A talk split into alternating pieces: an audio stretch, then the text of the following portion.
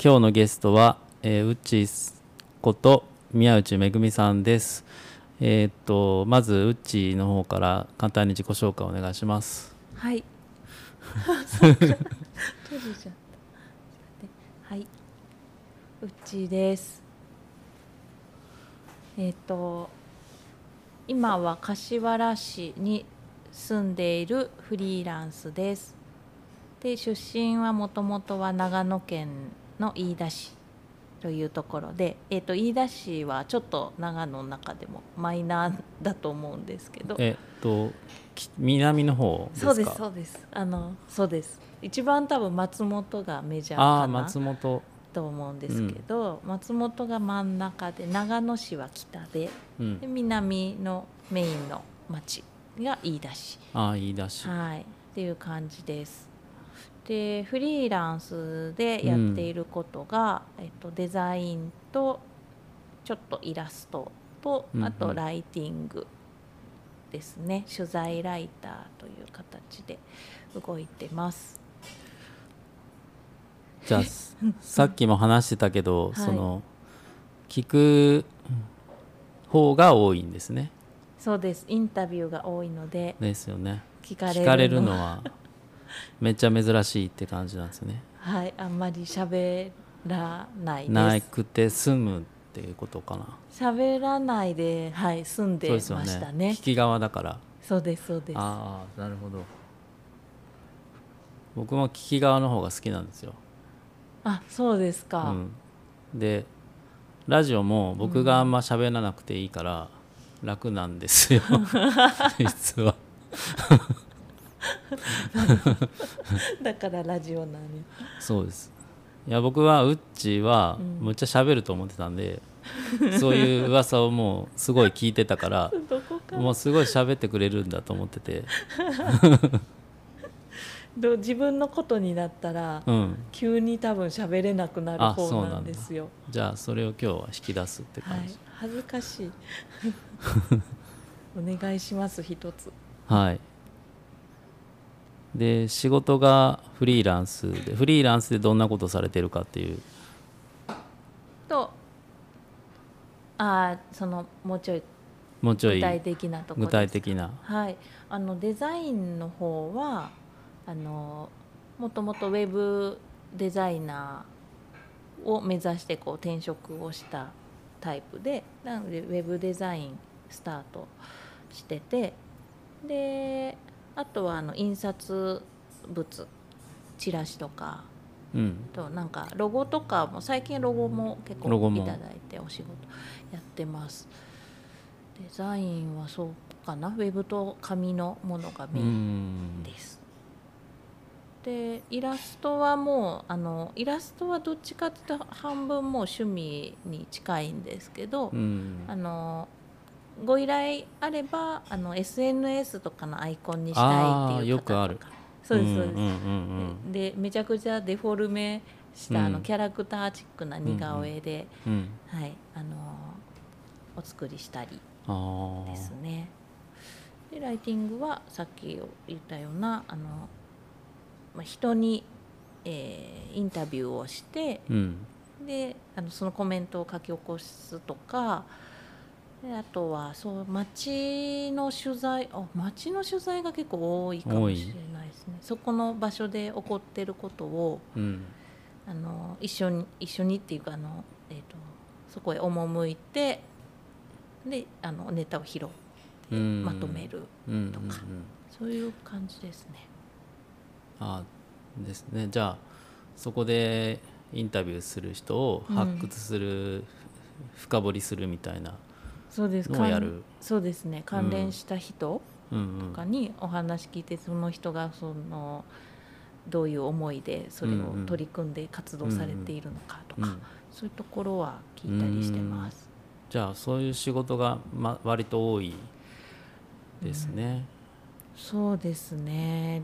なんか人にひ話を聞くのが結構もともと好きみたいで。そうなんだ。はい、どんな人なのかから始まり、うんうんどういうあのまあ、バックグラウンドどういうのをお持ちだから今うん。こういう活動につながってるのかとか、そういうこう人に歴史ありじゃないですけど、うんはい。そういうとこをこう紐解いていくのがう結ん構好きで、はい、やってます。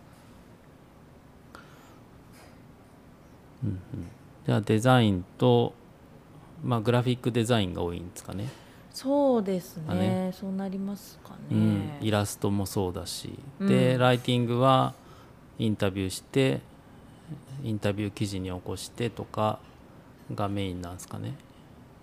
メインとしては、うん。そうですそうです。なんかライティングって言ってもいろいろあるじゃないですか。なんかあのどういう媒体に乗るかとかによって、ああそうですよね、うん。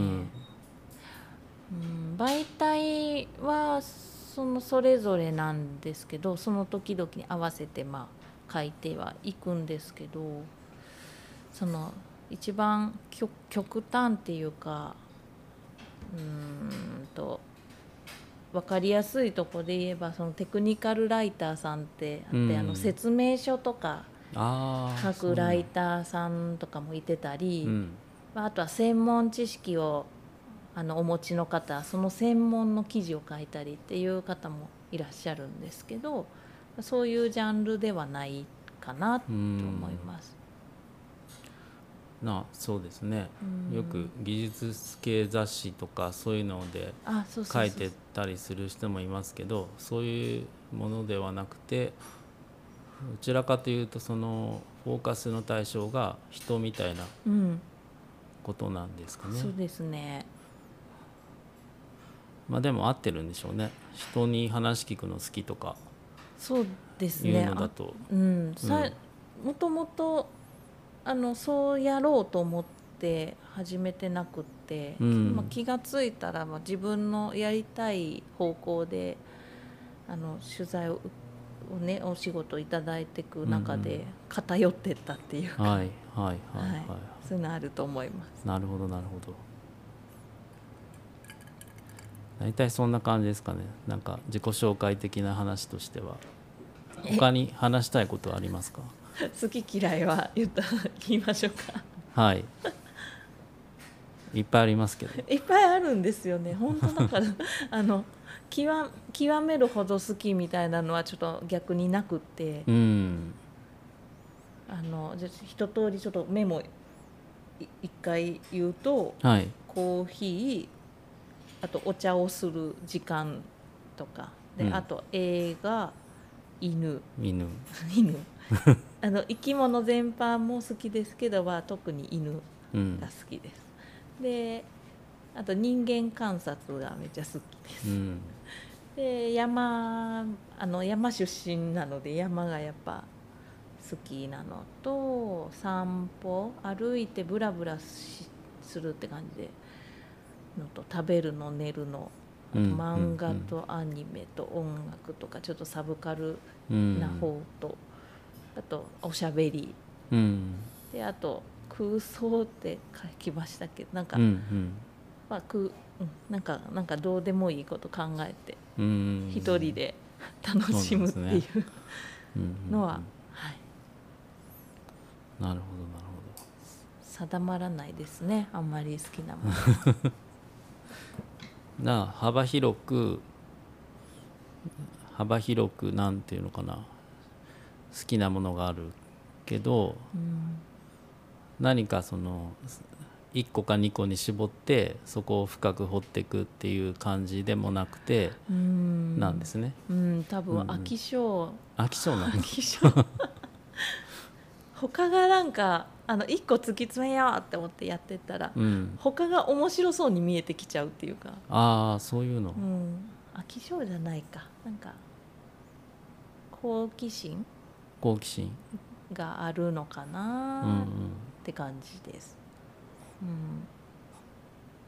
あでもいろいろなんかそのやってる途中で新しくネットで見つけたりいろんな人に会って見つけたりしてあこれもなんかいいなとか、うん。好きだなとかいうものが出てきたらそっちにちょっと飛び移ってみたりっていうのが割と多いのかもしれないですね。そうですね。人の影響はむちゃくちゃ受ける方だと思います、そういうことか、何それ面白そうと思って。なんかちょっとやかじろううんみたいなうんうん。うんうん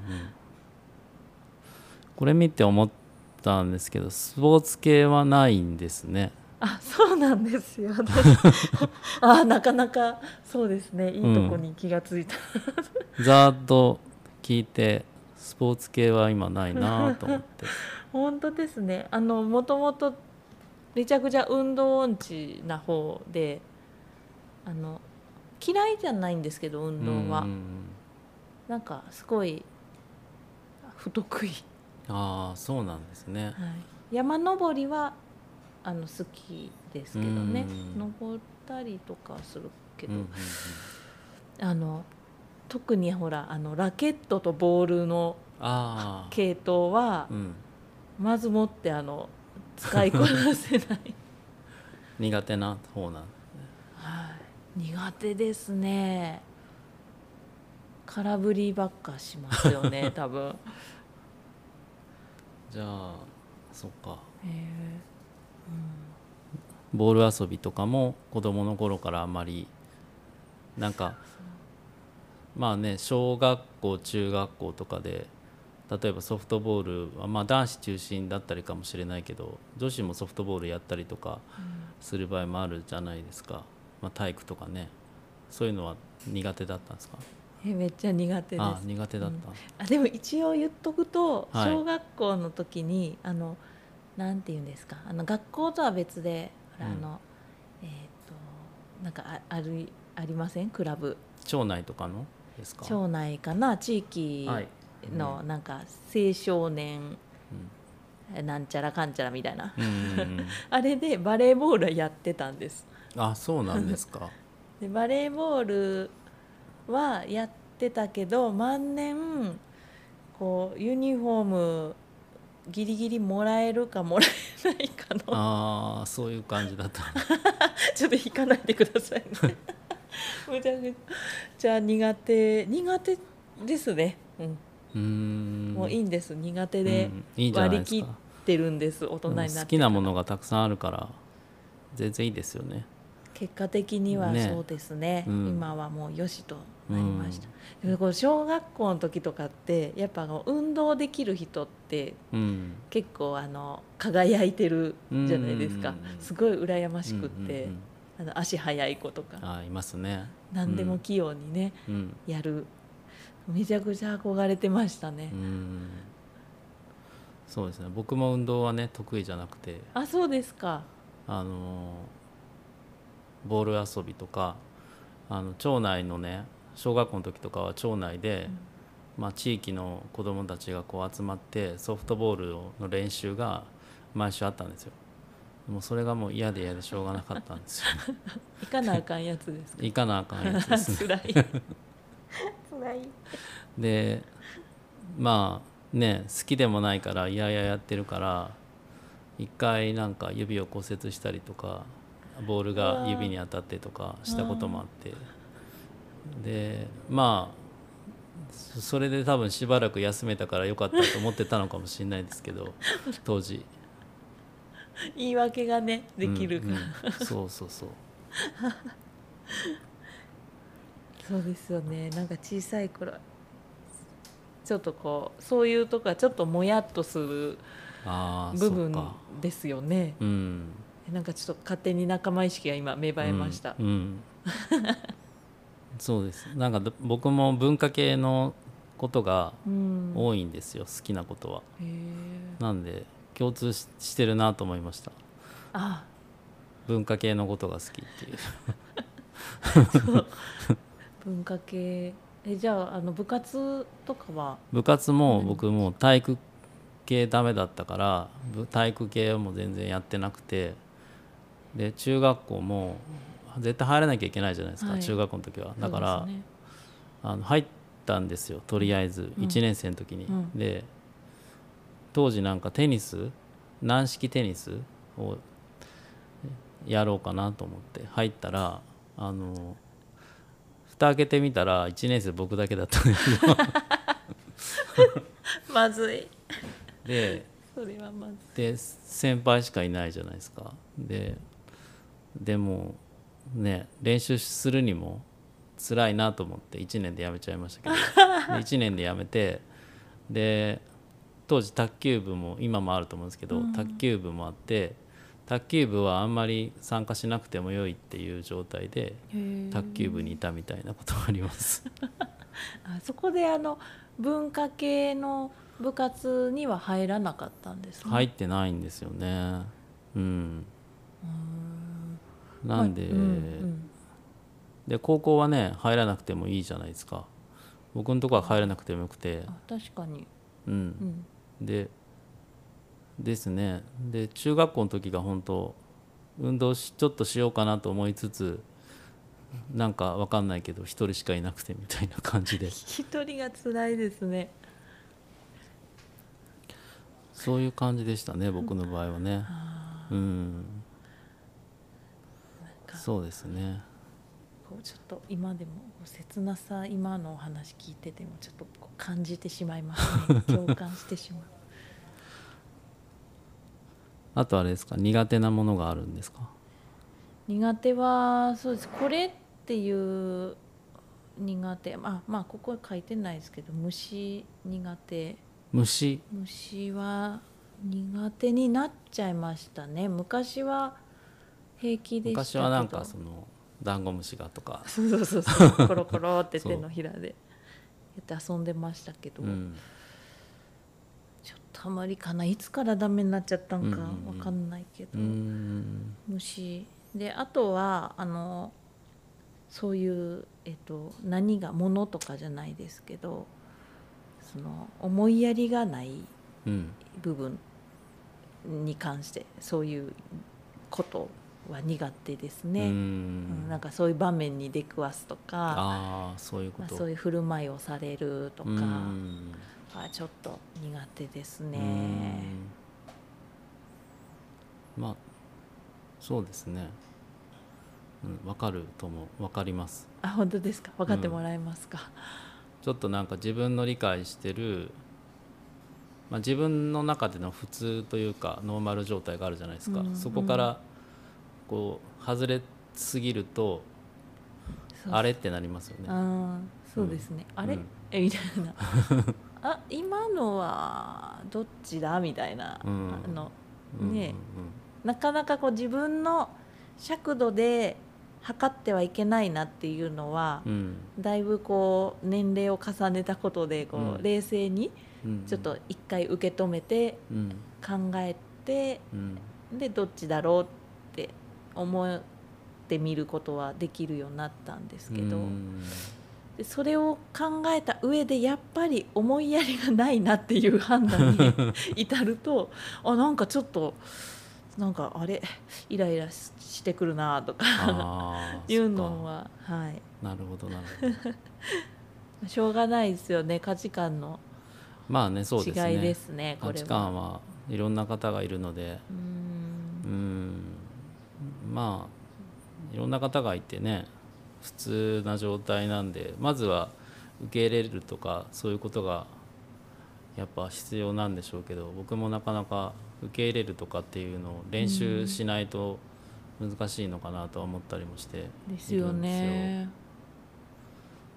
まあ、ノーウェアとかもあと、まあ、会社とか仕事場とかも、ね、いろんな価値観の人がいる中で、働いたりちょっと課外活動でちょっと関わったりとかする中であこんな考えする人いるんだみたいなのは割とありますね。でもね。そうですね、うん。だからまあ最近本当フリーになると、まあ、自分でその関わる場所とか、うん。集まりっていうのはまあ選択の自由がこうんあるうようになったのであんまりこうそこまではないですけど、うん。まあ、あとあの自分のその受け入れる度合いが変わったっていうのはうんうんうん。あるので、あんま気にはならなくなったんですけど、20代の時ってすごいそれが引っかかってたなってこれ、今回そうですね。改めて考えてたら思いましたね。うん。なるほど。うん大体あれですねプロフィールというか簡単なウッチー像みたいなのが見えてきたかなと思います。あ本当ですか？はい。でちょっとねその後さっきからフリーランスっていう言葉が出てきてると思うんですけど、はい、はい。えーっとまあもともとデザインをその学校出てからデザインに直入ったわけではないんですね。そうなんですよ。なんかちょっとコンプレックスでもあるんですけど、ちょっとした、はい、あの普通に経済学部出身あデザイナーなか。んですよ。へえめちゃめちゃ普通のはい何もしてこなかった。経済学部はなんとなく選んだんですか？あそうですめちゃくちゃなんか本当なんかね深く考えるのが苦手だったんでしょうね。であとこう田舎のちょっとこう、まあ、閉じられた世界というか、あんまりこう大人と絡むこともなく過ごしてきてしまったので高校まで。うん。あの何学部行ったらこう自分の未来がどう開かれるかみたいなのってうん。本当に想像できなくてなんあの分かりやすいのはありますよね。あの専門分野に行きたかったらそのうん。理系とかだったら、ね、うですね。学なのか、まあ、生物系なのかとかあとはなんか美術とか音楽系だったらもうそういう、ね、学校に進むっていうのはありますけどなんか何になりたいとかもないしなみたいな。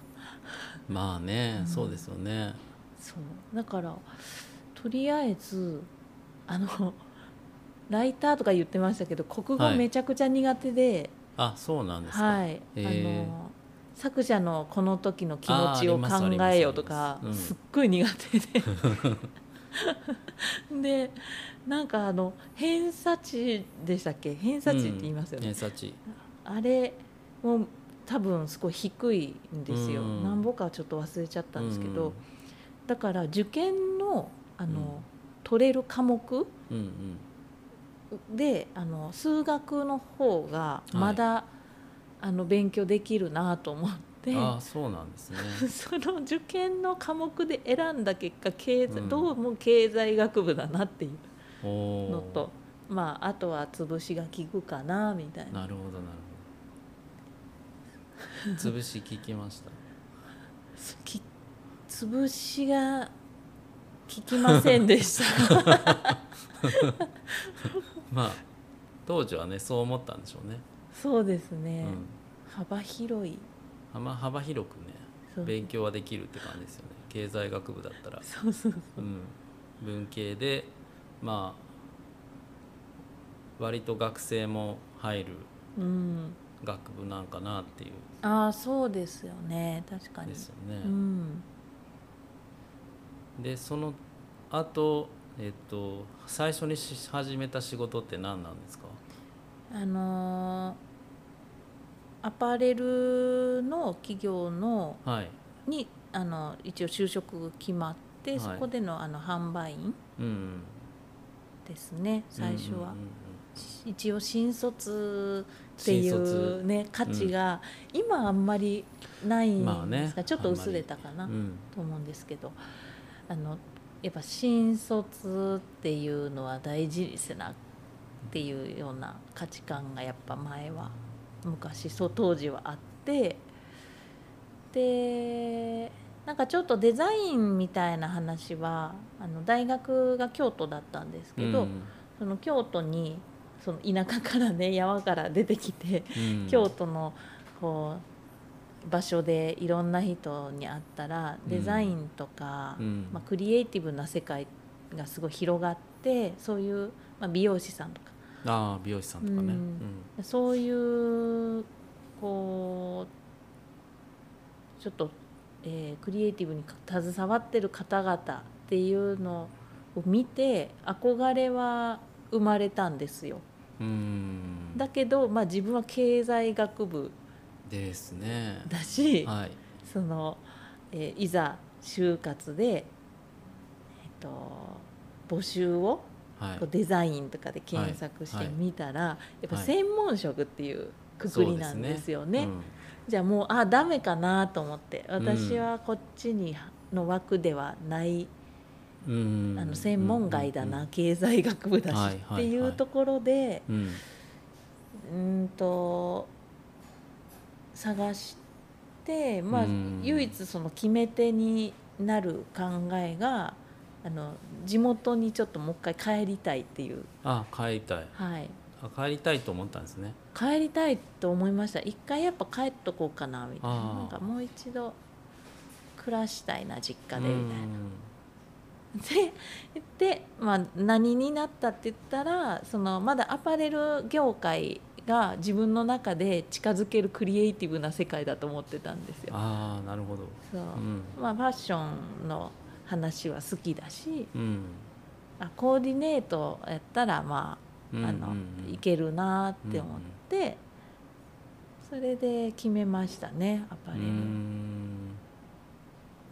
あじゃあ京都の大学に経済学部に行ってその後まあ最初の就職就職先は地元と長野県の方に帰って販売員。うん。まあアパレル企業で販売員なので洋服に触れる機会が多くてうん、洋服っていうとこからクリエイティブっていうのが引き出されたんですか？気づいたんですか？気づいた。今の。なんだろうな。そのデザインに移る前の段階でデザインに何て言うのかな。興味を持ったきっかけみたいなのが。うーん。あうーん。なんかデザインってすごい、うん。デザイナー職ってうん。いろんなあの服のデザイナーもはい。あればウェブもあるし、じゃないですか。なんかそこまで細かくあんま考えてはなくって、うん。デザイナーっていう職への憧れ自体はその、うん。大学の時にまあね。ちょっと、はいうんうんうん。アンテナは立ったんですけど、うんうん。まあそこからあの販売員をしているアパレルで勤めている間はあんまりそこからこうもうちょっとこう細かく考える具体的にしていくっていうのはなくってうん。まだまだ漠然とこうなんかああかっこいいなっていうのは持ってたけどもなんかちょっと田舎にまた戻ったのではい。なんかどこかあのかっこいいなと思ってもなんか動くそこに自分がなろうとまでのあの距離が遠くってイメージが。うん。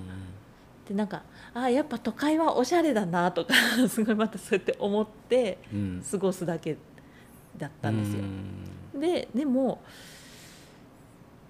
なんかあのえやっぱあの戻ってきたけどちょっと面白くなくなってきちゃったなっていう刺激がちょっと田舎が足らんなうんみたいになった時にあのちゃんと調べようってなってからね。はい、でじゃあどのデザイナーってどれにするみたいな。確かにね。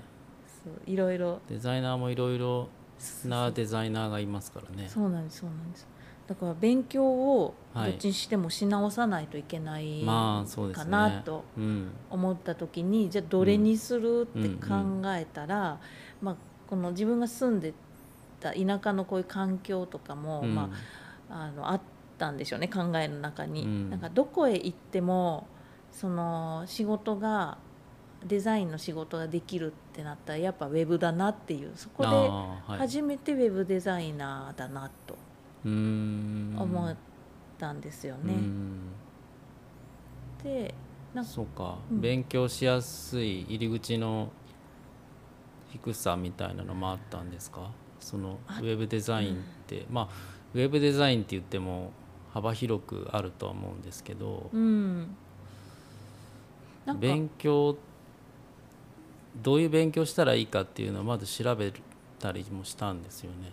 しました、うんなんかその勉強を調べる中で、まあ、ウェブデザイナーって割と当時は新しい方の仕事のだったのでウェブ系っていうのが、これだったら、まあ、うん。まだ始めても遅くないな、うんファッションデザイナーとかだと、うん。やっぱりこうねあのーなんていうんですか。学校からがっつりやってでこういっぱいこう下積みがあってっていうなんか、ね、歴史の長いイメージがうんあって仕事の。ウェブ業界って新しいし、まあ、ここからの業界だからうん逆に入りやすいんかなっていうのは思ったしうん。うん勉強をそういうどういうのがいるんだろうと調べる中でうん。あ思ったより転職であのいけるうん。勉強もできる。実際都会のその方の事例でなんか載ってたんですけど、はい。あの会社に通いながら、あーありますね。はい。うん。終わって会社終わりに学校通って勉強して今デザイナーになりましたみたいな、そういう事例を読んでたらあまあまあいいかもみたいで あのサブカル好きなんで。はい。あのウェブとかデジタルの世界はい。あのゲームとかも好きなんで。あそうなんね。ファミコンとか、はいはい。あファミコンとか言ったらちょっと年代バレますけど、ファミコンね。はい、うん。ファミコンとかスーファミとかやってた世代なので、うん。あのそれでデジタルのそういうデザインっていう世界はすごいあの憧れもそこで一気に膨らんで。っうんていうのはありますね。でちょうどタイミングよくあのえっ、となんだっけ「情熱大陸」情熱大陸、うんにはい。あの中村優吾さんっていうクリエイターご存知ですか？知ってます知ってますあの人うんが出てて、あそうなんですね。でうわーって思って。なんかあれなんですか？し刺激的だった。んですか？あすごい。ああれは結構はいこれはやばいいと思ったの？この世界は 熱いなーってあの時結構そうですね雷落ちた感がありますね、うんうん、それは勉強してる最中だったんですか？いえあのーその勉強調べてあその当時。そうそうそうそう、うん。で勉強ってなったらあの地元にはないのでそういう学校が。あないんですね。あそうそう。そうなんです。そそれでどっちにしても外へ都会に出て、うん。で勉強しなきゃっていうのがまあ一個前提にあったんですね。はい。でそれでいろいろまあ暮らしのこととかもあの調べたりとか勉強のこどういう、うんね、勉強をしていったとかどういう場所でで勉強したらいいかとかいろいろまあ調べてはいた中で、あのそのテレビ見てうんこれはもう行こうみたいな なりました。逆にこれをそのやりたいっていう気持ちにもなったんですねそなりのました。意欲うんとして、そうそうそう。で多分やりたいって思ったってことは好きになれそうとか、うん、まあ、好きっていう気持ちは当然ね上がってきたとは思うんですけどそれを仕事としてやっていくっていう決意みたいなのができたっていうのなんですかね。そうですね。うん、もうあ道変えようみたいな。あ なんかもうそれすごい後押しになりました。ーうん。やっぱいますよねそういう人はね。たまにねテレビとかでもそうですねまああの普通にその有名な方とかではもなくてもうん。地域にも多分いるかもしれないしっていう、うんうん、ある意味そのターニングポイントとなる人はね誰しも違うかもしれないけども、うん、いたりするもんですね。そうですね。うん、まさかテレビでとは。そうですよね。今今思えば、うん。まあ、あの影響されやすいんであ、そうか。せ さっき言ってたやつですね。なるほど、そういう感じだったんですはいね。、結構単純な勢いづけでしたね。ウェブデザインをどのぐらい勉強したんですか？えっとあの結局そ京都にはい出戻りで、出戻って戻ったんですけど、はい、はい、あの1年1年1年以内に逆に、あの決めないとはい。その、えー、とアパレル勤めてたのが2年半ぐらいうんかな、はい。うんだったので、あのそんなにね田舎のアパレルで2年半ってなったらそんなにお金も貯まってないっていうか、まあうん実家だったから幸いあのまあこう一人暮らししてるよりはうん貯まったかもしれないんですけど、うん。でもそれでも1年以内にどうにかしないと、うん。あのお金がそこを救うっていう計算だったので私のこういろいろ立てた計画だと。なんでもうあのその、えー、とパソコンスクールに行ったんですけど結果的には、うん。そこの人にあの「いつ働けるようになりますか?」とか 聞いてたんですか？そうです。どのぐらいでそういうのを習ってはい。あのいけるか。うん。まあでも1年限定でやんなきゃっていう中で一応やりきったんですね、やりきりましたね。なんか切羽詰まった方が多分人が集中力が出るんでしょうね。うん、あそうなんですうね、ん。学校の勉強とかもそんな感じだったんですか？えなんかテストがあるからとか。ああの小中学校とかそうあもう、まあ大学とかもそうですけど。あそうです。もう完全に3日え三日付？けって言うんでしたっけ？あ2日。一日付？わかんないけど。3 日まあまあ時間がありますあのそうそう一夜漬け。一夜漬け？一夜漬け。ああ一夜漬けね。一夜漬けとかのタイプですね、うん。夏休みの宿題はうん。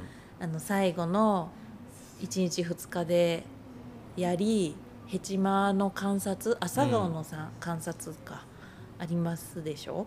あれはだいたいあの最終日に想像してあ確かあのぐらいの時にはこんな感じだったなみたいなのを 思い出してうん。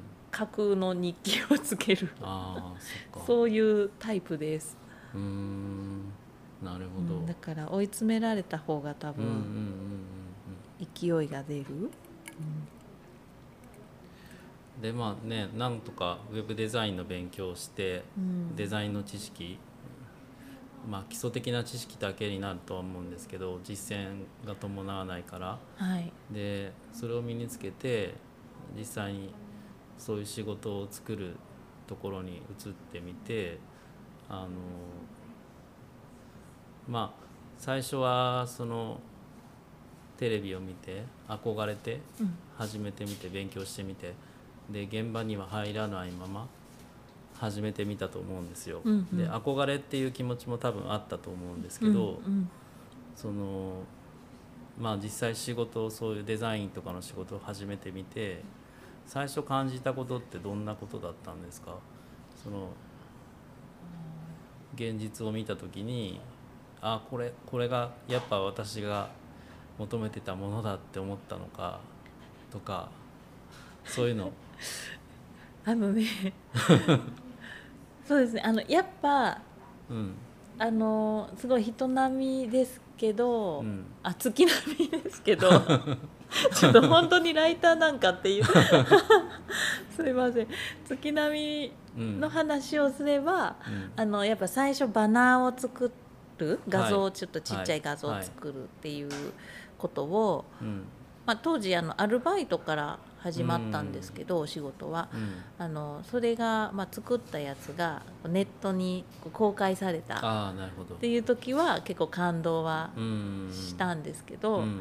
その仕事環境は、うん。やっぱあのペーペーな上にうん。アルバイトで、うん。あのもう本当入らせてもらったんでむちゃくちゃあの昔のなんていうんですかあのパソコンもめっちゃ昔のやつ使うこれ使ってってなってあのななんて言ったんですかあれは。ブラウン管？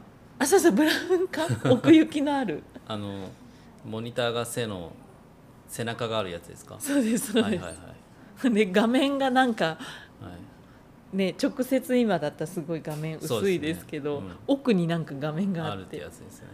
はいっていうそのブラウン管のやつでうん。でマウスも光学式じゃなくって、はい。あのゴロゴロのあのボール入って知ってますよ。丸いボールが入ってるやつ。ですよねそうそう。うん。もうこれ伝わる人がねだんだん少なくなってきて、多分僕が伝わるってことは年がバレてます、ね、そうなんです。なんかその環境でや最初やったので、うん。あれちょっとあちょっと描いていたかっこよさがちょっとないなっていうのは、うんうん。あのリアルなとこですよね。ああそうなんですね。うん、でもやっぱ嬉しかったですね。あの販売員は立って、うん。まああの現場のお仕事じゃないですか。でまずあの会社オフィスでうん。デスクに座るお仕事っていうのも初めてだったんで、そうですね、うん、結構その OL ライフがここから始まんねんなっていう ウキウキ感うん。がもうそのデザイナーっていうことの手前にやっぱちょっとうんうんうん。あってウキウキしたのを覚えてます。ちょっとフレッシュな気持ちにもなって、さあ今からっていう、そうそうそう、うんうん それありますね。なかなかその販売のお仕事からそのウェブデザインとか、まあ、最近は増えてきたのかもしれないですけどその別の業界からウェブデザインに来たりとか、うんうん。でウェブデザインに関するその、まあ、学校とかも割とたネットで検索すれば見つかると思うんですよね。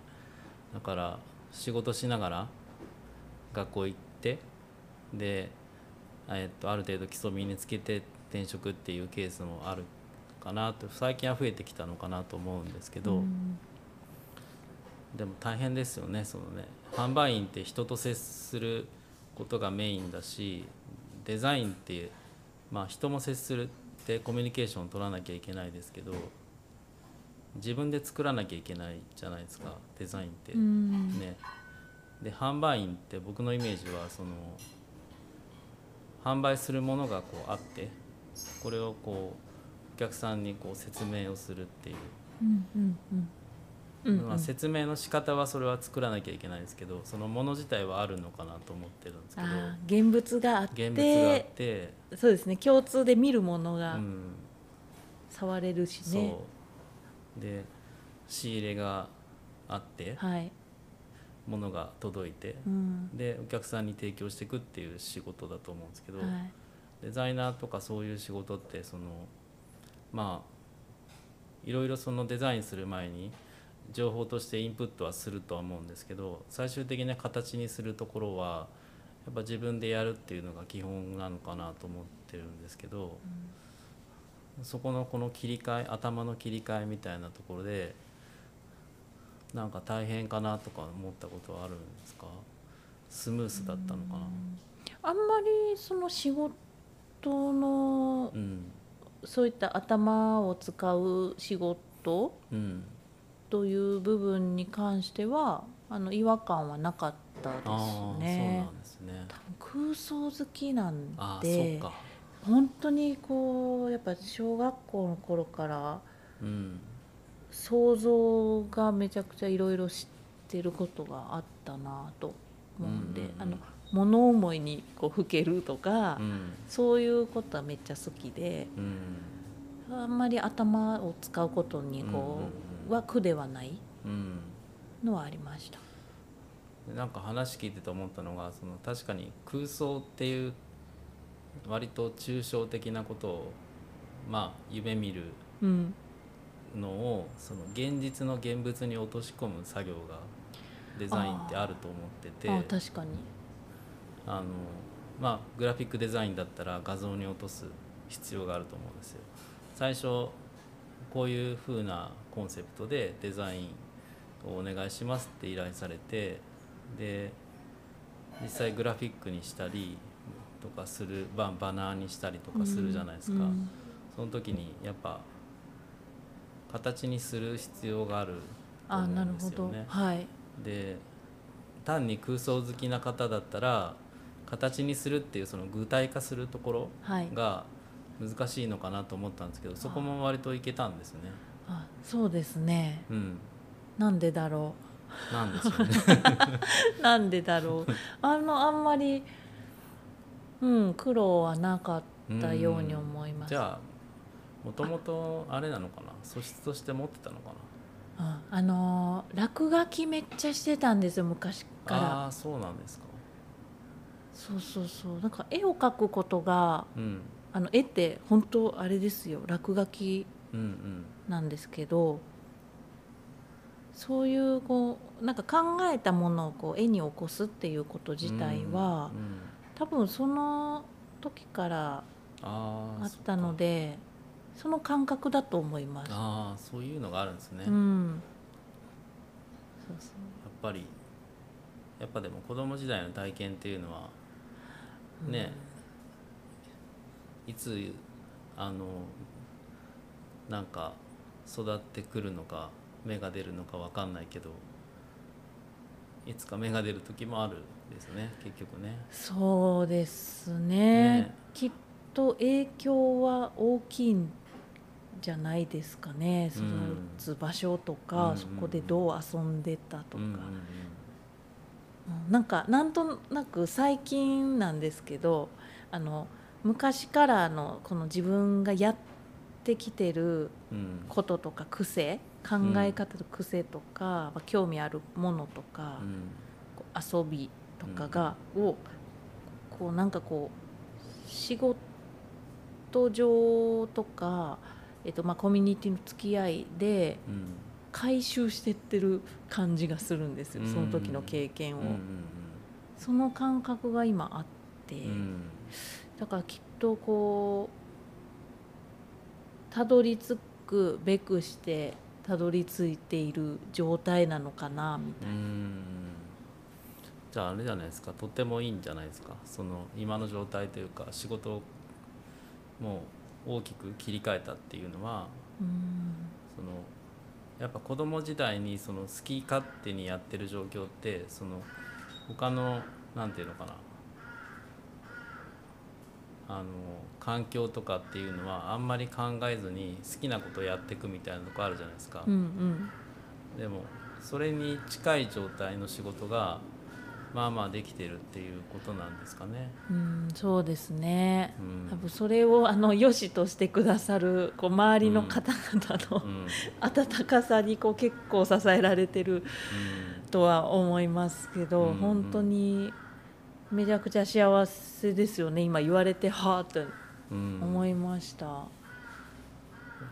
ねカラスがね。ガラスが。むちゃくちゃここれ絶対入ってますね。れ入ってますか？入ってますね。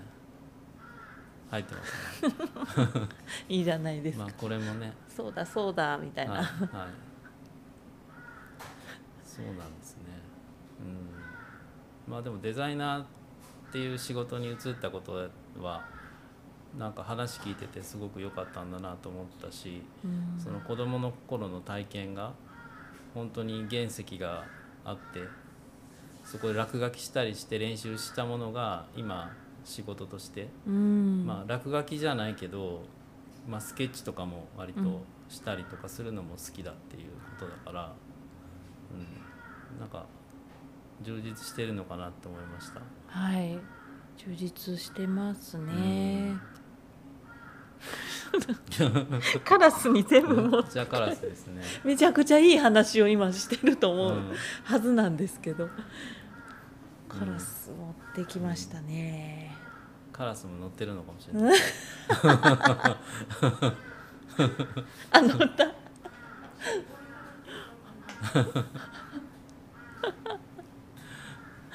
どっかいるのかな、そうですね。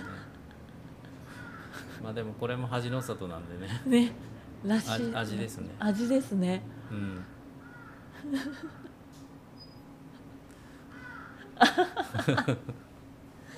カットしないと。で、まあデザインデザインの仕事として独立して中で、その僕はあのフリーランスではないので普通の会社員なんですけどあの会社で所属して仕事してる経験とあとフリーでやった2つの経験をはい。されてるじゃないですか、そこでそのあのー、うっちーにとっていいなって思うポイントとかあるんですか？フリーフリーになってよかった点。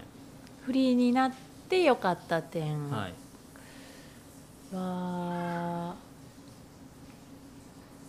あの選択をしていけるところうんですね、うん。うんそれが一番いいかなと感じてます、そのよく時間の自由とかいうふうに言われますけど、意外と時間は自由じゃなくって。自由じゃないんですね。はい、一緒にお仕事する方がやっぱ企業の方やったら、ああそうですね。やっぱ土日は休みだし、うんあの時間帯もうん日中がメインのうん。連絡時間になるしって思ったら、うん意外と生活は本当に社あの会社員時代とそんなに変わってないうんんですよ。ただそのそそういう時間で過ごすかどうかも、うん。そもそも選択できるうんところはあるし、それが嫌な場合時間の使い方もっと反対にしたい、うんだったらそういったことが許される相うん手とか、調整をしてそうしていくとか、そういうのがまあできたりとか、そういう意味での時間の自由だと思うんですよね。うんなので、まあ自分で決められることも増えました？うん、増えました。この仕事をするのかしないのかっていうところ、仕事のう受けるかどうかもそうだし、まあ、受けたお仕事のをどこまでやるかとかも、まあ、うん。自分で交渉ができるうん。うんうんので、そうですよね。はい、そういう自由はあるんじゃないかなとうん。思います。うんうん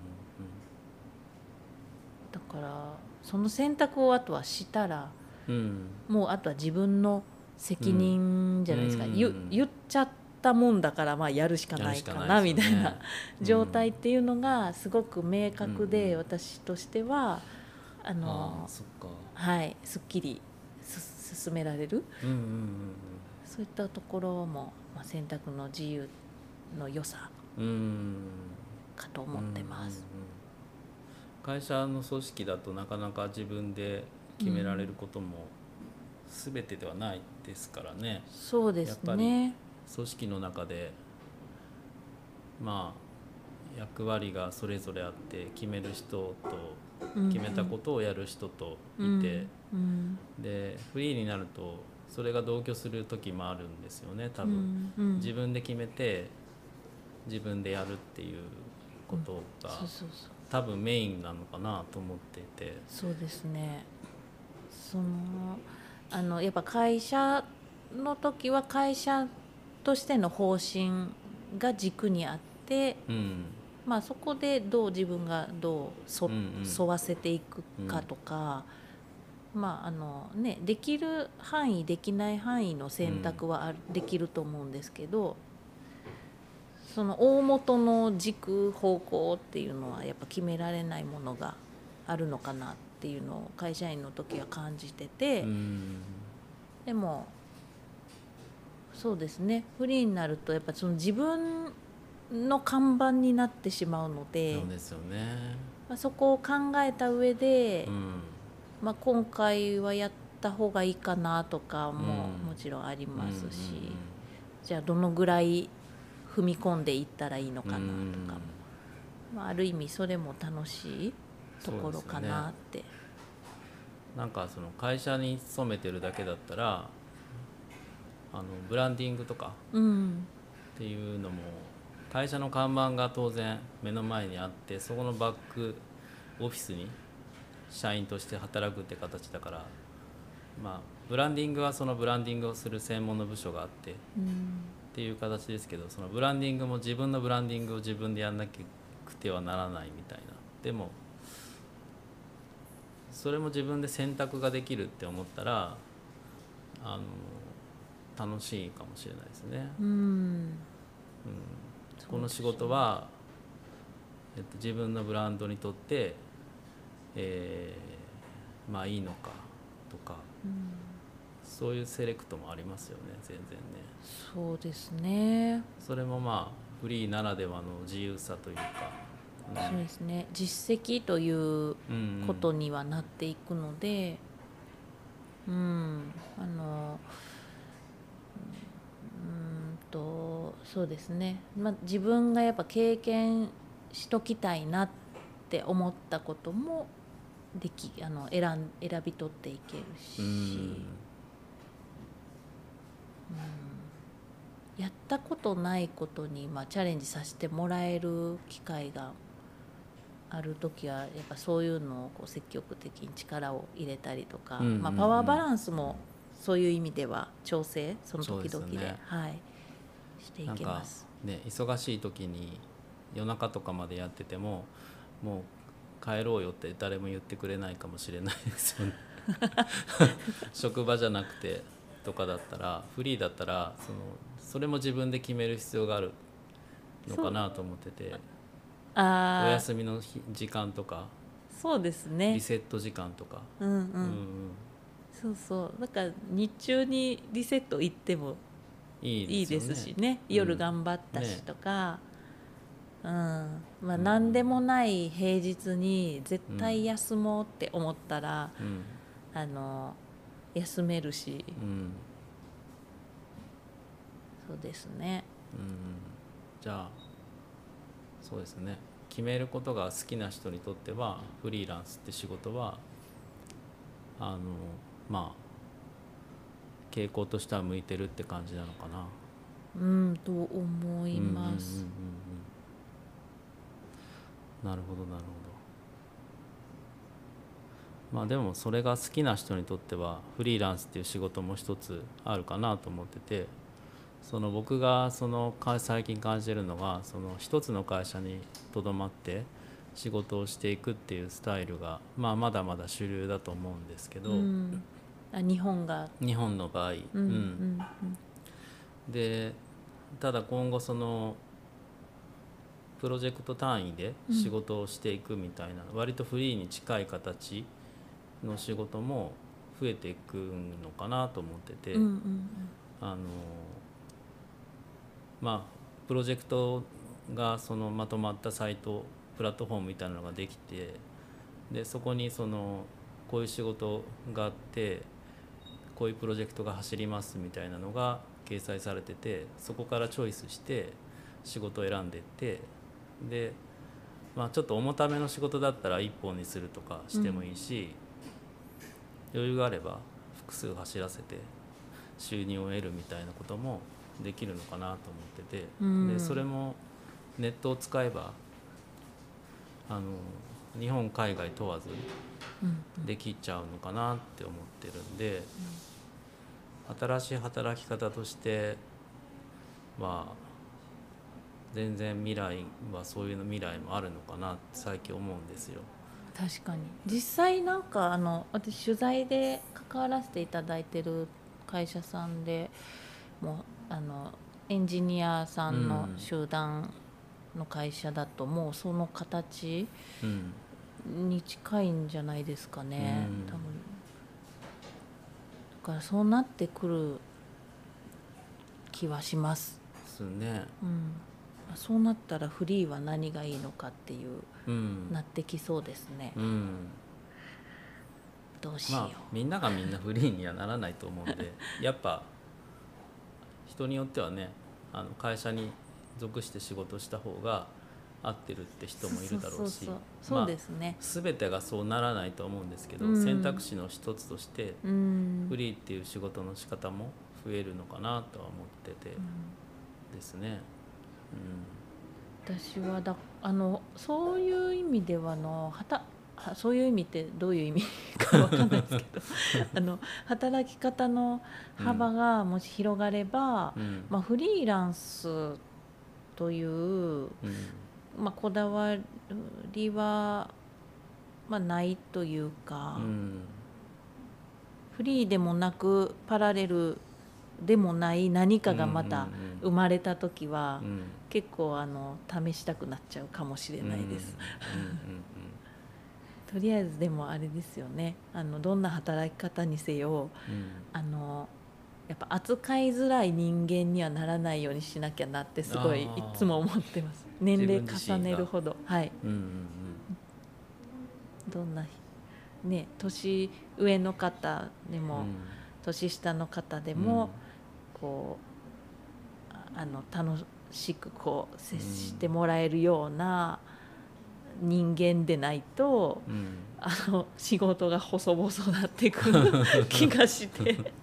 なんか変な脅迫観念があってその辺。なんかあれですよね。その、まあ、会社勤め方はまあ置いといたとして SNS でその実名でやるのか匿名でやるのかってあるじゃないですか、はい。そのセレクトが。うんうんうん。で実名でやると結構そのあの気を使うと思うんですよ。はいそうですね。でフリーランスも実名で看板になると思うんですよね。だからそのセレクトに時間をつ使って考えるっていうのはとてもよくわかるなと思うんですよね。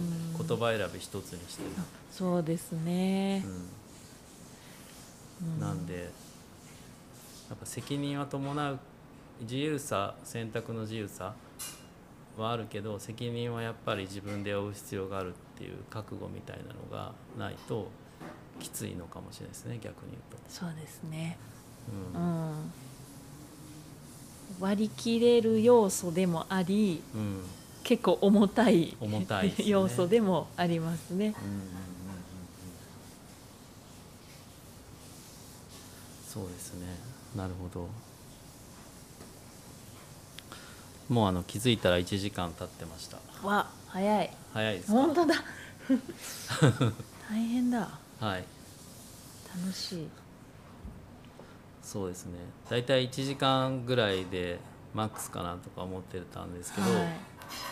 でちょっとね前回のワックンもそうなんですけど ネタがすごくあって本当ですね。全部話しきれなかったんですけどまあちょっと最後にあのこの番組というかラジオで聞くことが決めてあるのでそれだけ聞こうかなと思ってて、うん。そのまあワックンの回も含めて今回の3回目のウッチーの回もそうですけどそのクリエイティブという言葉についての、ウッチーさんウッチーの解釈というかどんな感じっていうのを聞きたいんですけど、うんそうですね。これあの第1回目のさっちゃんのうん。あの生きることって聞いてう、ん。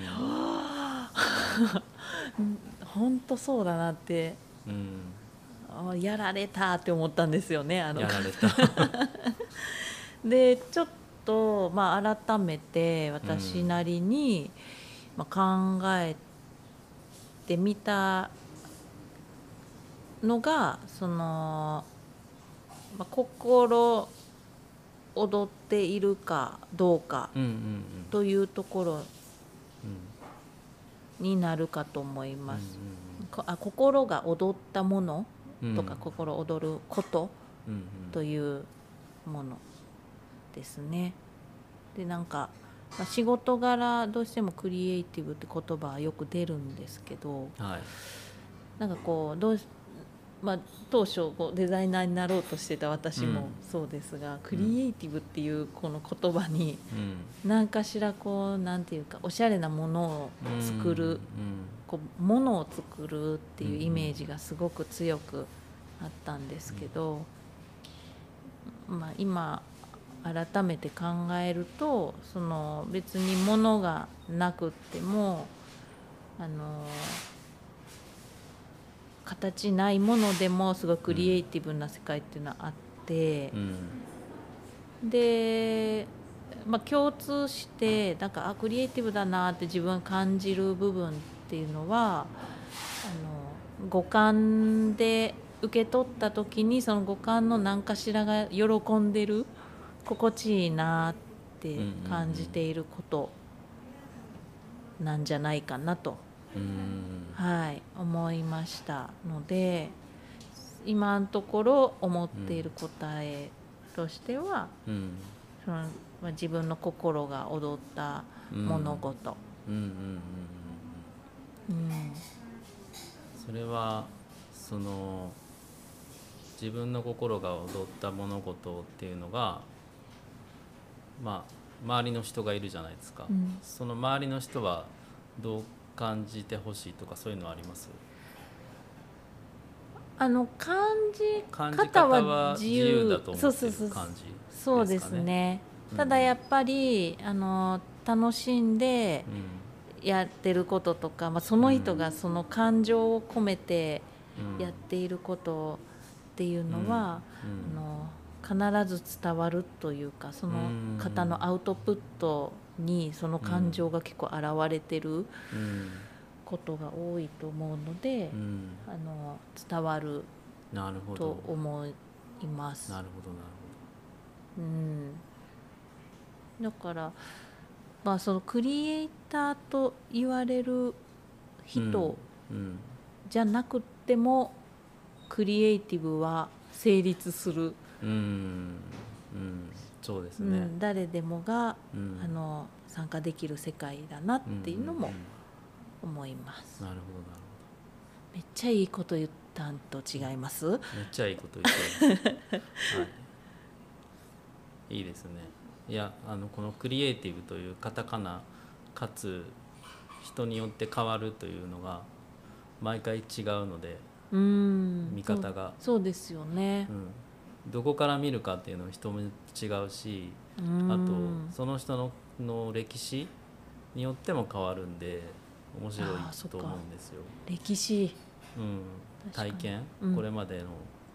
生まれてからどんな暮らしでどんな環境でどんなことを得てどんなことを勉強してっていう中でそれが変わっていくと思うんですよ。うんうん。で多分今回クリエイティブは自分の心が踊ったものことっていう答えだったと思うんですけど、もしかしたら1年後2年後聞いてみたら変わってるかもしれないですね。そうですね。うん、でうん、変わってもいいかなと思ってるんでね思います。みんな変わると思うし、そうですね。うん、ただ今時点のスナップショットとしてそういうことを思ったんだなっていうのが残ればはい。またあこんなこと私は言ってたんだみたいな面白いかもしれないです。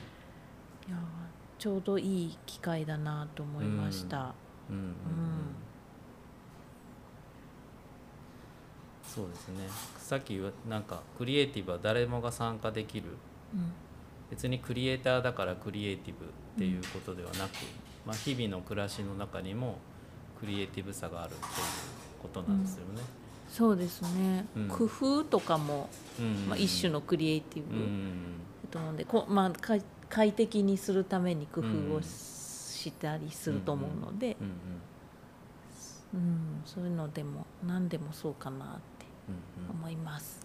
そうですねはいまとまったと思います。あよかった。はいえーっと1時間ちょっと経ってしまいましたね今回もね。はい。カラスがまあまあ5分ぐらい持ってた。カラスがもうそうですね、まあ、橋の里なんでね